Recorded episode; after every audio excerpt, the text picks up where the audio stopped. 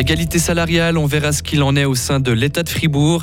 Des loyers abusifs, des locataires sous pression. L'ASLOCA dénonce une bombe sociale à retardement et demande à l'État d'intervenir. Et puis prudence sur les pistes, les casques de ski ne sont plus adaptés, nous disent des spécialistes. Et aujourd'hui, il fait de 13 à 16 degrés, mais ça pourrait bien mal tourner d'ici le week-end. Ah. Ça baisse, ça baisse, ça baisse. Voici le journal de Mehdi Piquant. Bonsoir Mehdi. Bonsoir à toutes et à tous. Les salaires des femmes et des hommes sont presque identiques au sein de l'État de Fribourg. C'est ce qu'indique en résumé le gouvernement dans une réponse à deux députés socialistes. Les deux femmes se demandaient ce que faisait le canton pour favoriser l'égalité salariale, car selon des chiffres de la Confédération, il y a 8,1% d'écart inexpliqué dans le pays entre les deux sexes. Ce n'est apparemment, apparemment pas le cas au sein de l'État de Fribourg. Les précisions de Vincent Douce. Entre le début juillet 2020 et la fin juin 2022, les entreprises de plus de 100 employés devaient analyser leur égalité salariale avant de la faire contrôler par un organe indépendant.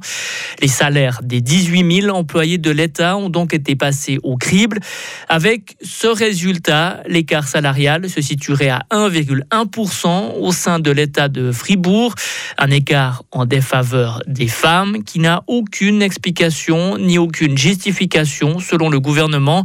Pour supprimer ces inégalités qui persistent, le canton explique qu'il existe déjà des mesures.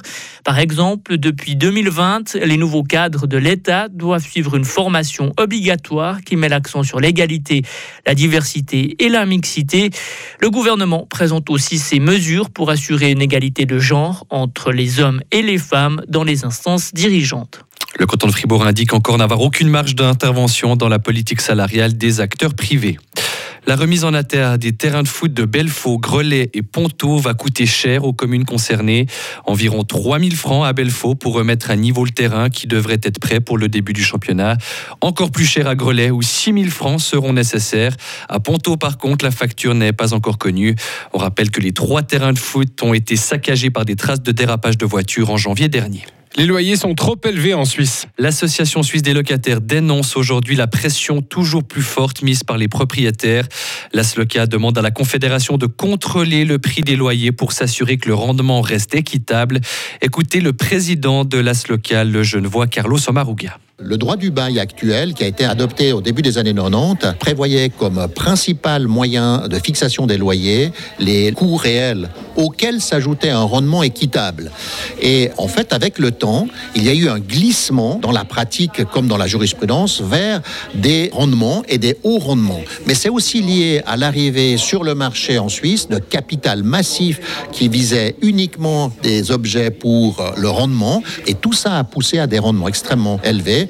La banque Raiffeisen a montré qu'aujourd'hui, le taux moyen de rendement dans l'immobilier est de 6,5%, alors que selon le tribunal fédéral, ça devrait être 3,75%. La SLOCA prépare une initiative populaire. Elle exigera de revenir à un mécanisme de fixation des loyers en fonction des coûts et plus seulement du marché et du rendement. De nouvelles munitions sophistiquées ou encore des drones armés. L'armée suisse envisage de nouveaux achats et veut renouveler un tiers de ses équipements d'ici à 2030.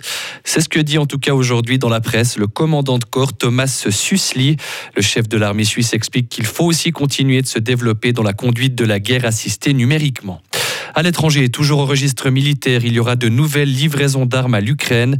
En visite surprise à Kiev aujourd'hui, le président américain Joe Biden a promis un nouveau soutien armé à Kiev. C'est la première fois que le président Biden se rendait sur place depuis le début de l'offensive russe en Ukraine.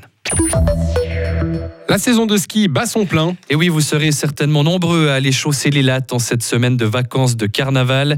Mais prudence, car nos têtes n'ont jamais été aussi vulnérables. Les casques ne sont plus adaptés à notre façon de skier.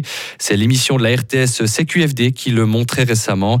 Avec la neige artificielle, les pistes se durcissent et les skieurs les dévalent de plus en plus vite.